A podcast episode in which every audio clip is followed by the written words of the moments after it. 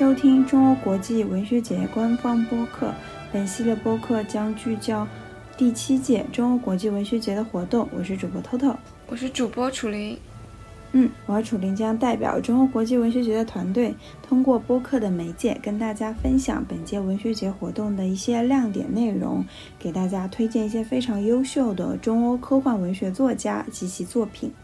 本期节目，我们将回顾瑞典作家伊娜·罗斯瓦尔和中国作家王侃瑜的对谈。对谈的主题为“文学路口：科幻中的哲学与技术”。张怡薇主持了本场对谈。那本期节目，我们将从他们讨论的一些内容话题中挑几个重点跟大家分享一下。嗯，一个是介绍一下两位作家的代表作品。第二点是谈下两位作家的职业经验对他们小说创作的影响。第三点呢，就是我们本期对谈的主题，关于科幻中的哲学与技术问题的探讨。首先，我想给大家介绍一下瑞典的作家伊纳·罗斯瓦尔的代表作，包括探索意识存在的科幻作品《小野兔》，以及今年出版的新书《活体》等。同时呢，他还是一位临床心理学家。比如说，这本今年即将出版的新书《活体》，书中讲述了一位女士，当她怀孕的时候，她想要继续工作，所以试图将胚胎种植在生命胶囊中的故事。因为在这个故事的设定中啊，社会中是可以通过人工子宫去怀孕分娩的，包括主角她自己的出生也是这样的。但是因为发生了一些事情，她被赶出了现有的生活系统，从而引发了一系列的生育抵抗运动。虽然这本书书目前还没有中文版，但也很期待早日翻译和引进。其实，在这本书里面，我们能发现讲述的是一个女性常见的一个身体经验——怀孕，这也是近几年比较热议的话题啊。但在伊娜的作品中，她不再是以一种女性主题。来讲述这个自己的怀孕经验，这么一个形式来呈现的，反而是从另外一个角度的凝视。包括在简介中有这么一句话写着，这是一个关于另一个世界的故事，同时也直接与我们的现在对话。而且他自己本人也说。在写这本书的时候，感受到非常强烈的一个撕扯感。一方面，他希望能够在自己的小说中书写不一样的叙事，比如说，随着科学的发展，人们可能不再需要自然的子宫啦，可以直接使用人造子宫啊这种。但是，因为对于女性来说，怀孕其实是一个非常痛苦的过程。但另一方面呢，她又感到不解。如果真的有这样一种怀孕的方式，那么作为一个女性，她到底失去了什么？比如说，怀孕的这个过程虽然非常痛苦，但她也有自己的意义。在写这本书的时候，作者伊娜本人也正怀着二胎嘛，她就会觉得怀孕是不是能够让自己保持与真实世界的联系？而生育或许就是他一生当中为数不多的还能够感受到生命真实存在的这个经历啊！其实这一点他讲的非常好，非常真挚，我们可以一起听他是怎么说的。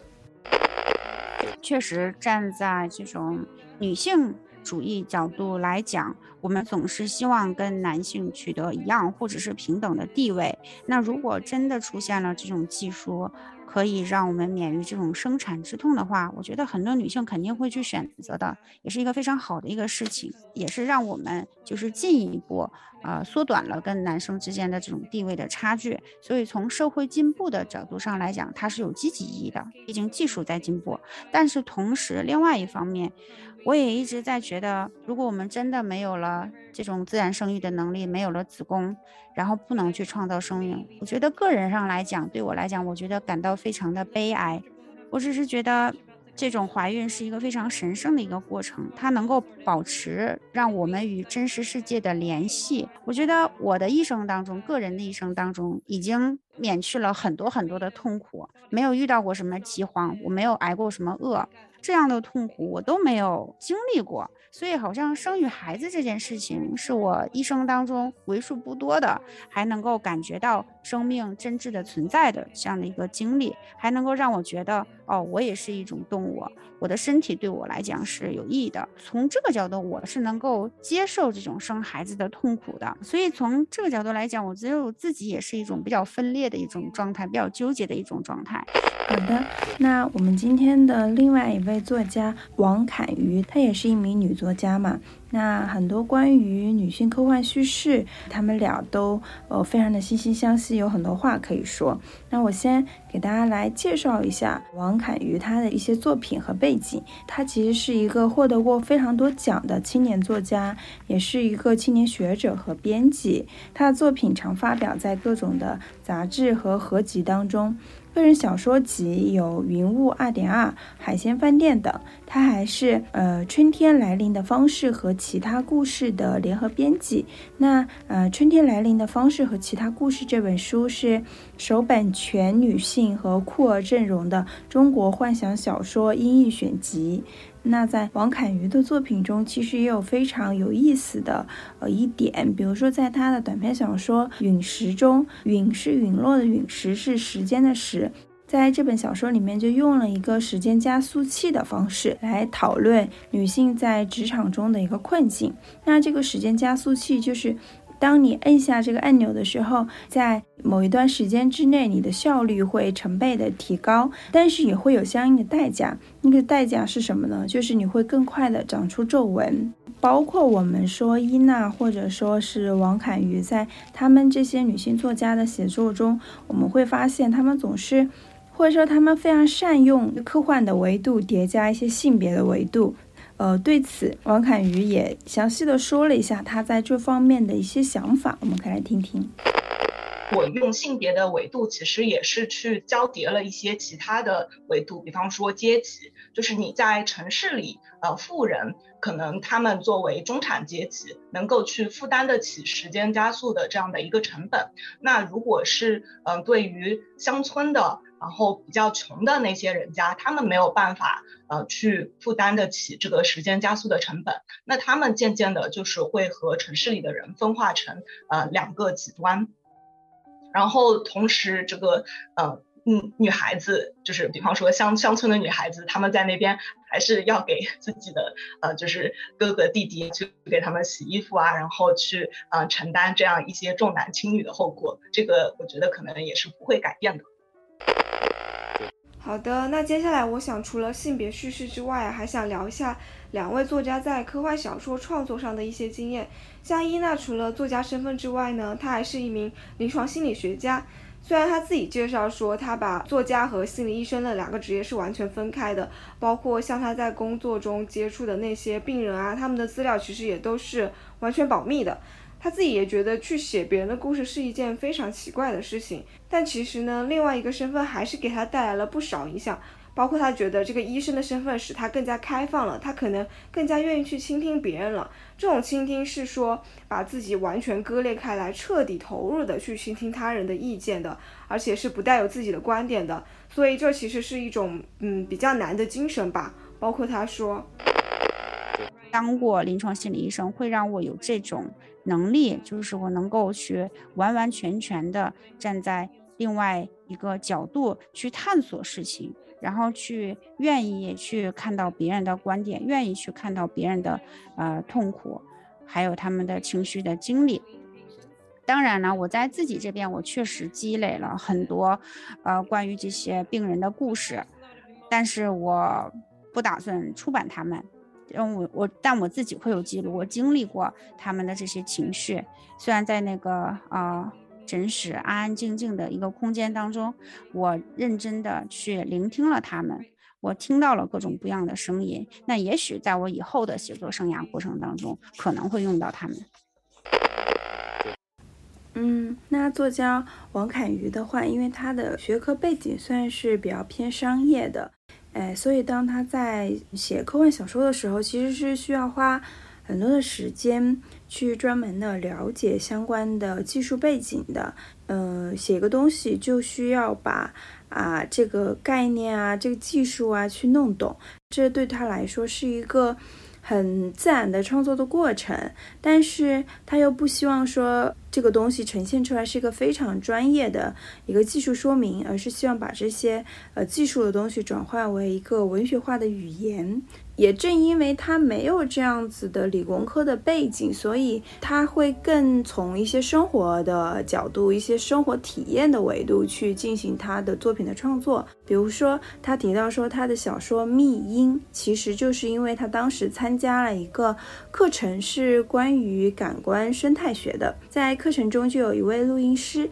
展示了他的一些录音的成果，而这些录音平时都是去到田野中啊，或者是山林呀。去做的一些实验所得的，呃，王凯玉在这个课程中听了这些录音之后，其实是呃非常的感动，因为觉得说世界上还有人会用各种各样子的方式去收集我们平时根本不会注意到的声音，这个东西对他来说是一个启发吧。然后当时刚好呃杂志小说界邀请了很多的小说家来围绕治那个声音这个主题来进行命题创作，那治那个声音它其实就是。康定斯基的一幅画的名字嘛，所以，呃，围绕声音的这个主题呢，他在《密音》的这个小说中就写了，这位主角的父亲其实就是一位录音师，会在地球上的各个角落搜集那些他觉得有价值的或正在消失的、被人们所忽略的声音。那主角，嗯，就是这个录音师的女儿，她从小就有一个太空的梦想，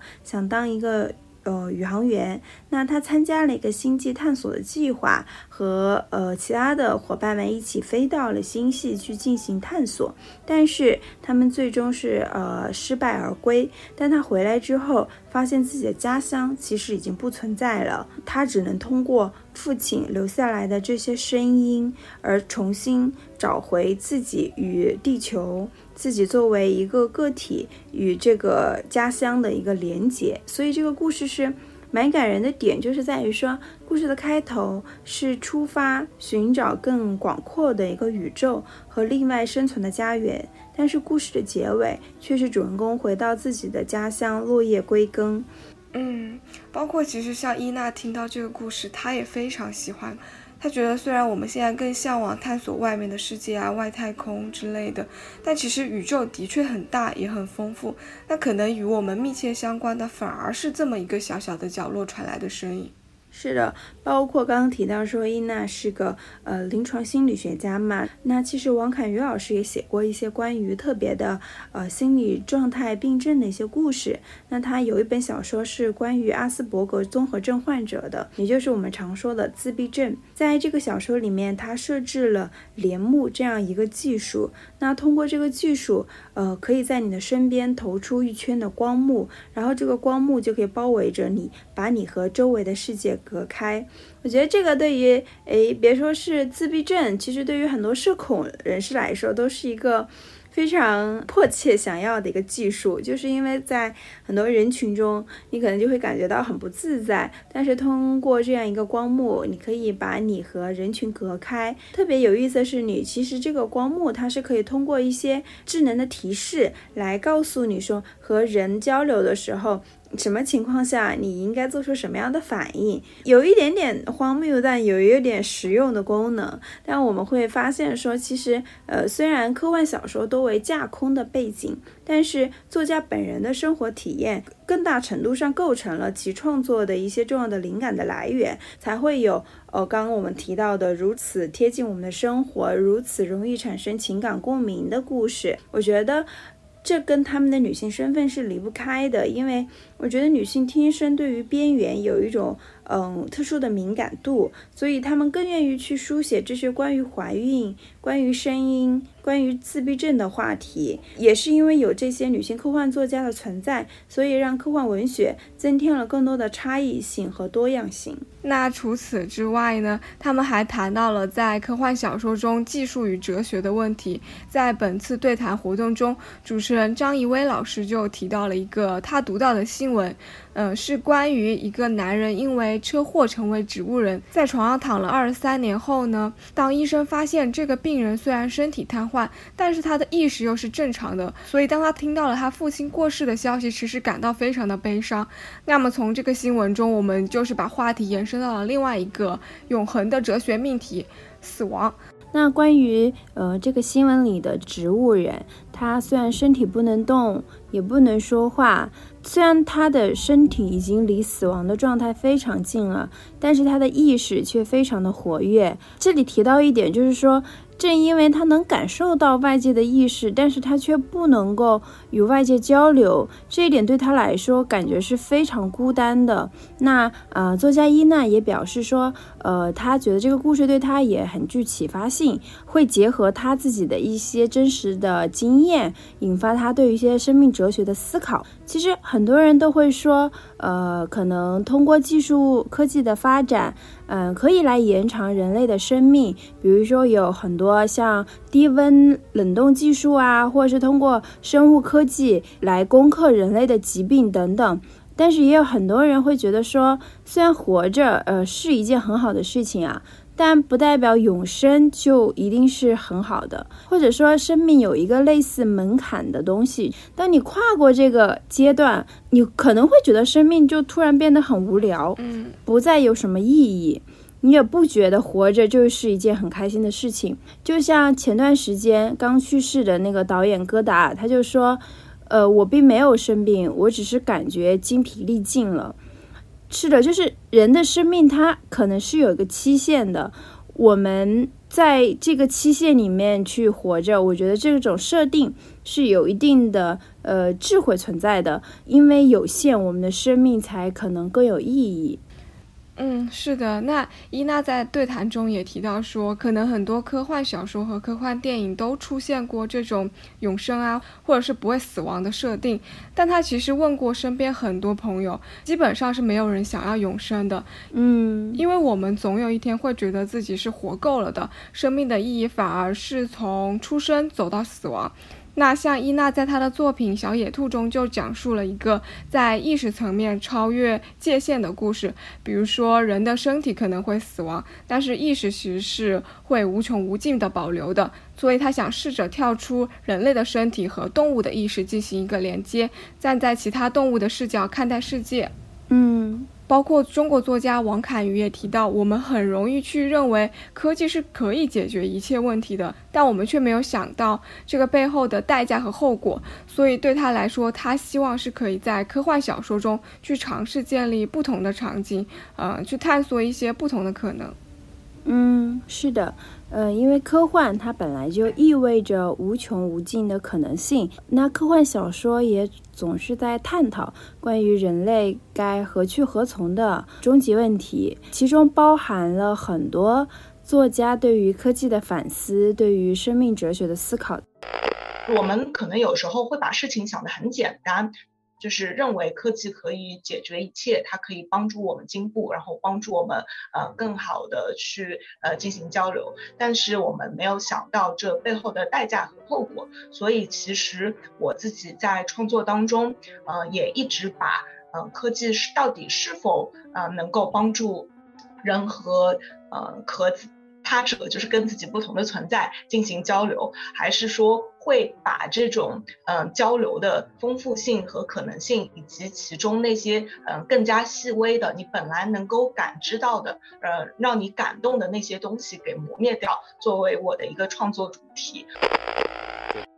嗯，好的。那本期节目我们简单的和大家介绍了两位作家的作品：伊娜的小野兔、活体，还有王侃瑜的密音、陨石、恋木等。我们还跟大家分享了文学路口科幻中的哲学与技术的话题。那如果大家还想了解更多关于本期作家或者是相关科幻作品等信息，大家可以关注我们的微信、微博账号“中欧国际文学节”，获取更多资讯。嗯，好的，感谢各位的收听，本期节目就到这里了。本系列播客聚焦第七届中欧国际文学节，由欧盟驻华代表团特别支持制作与出品。我们下期再见，拜拜。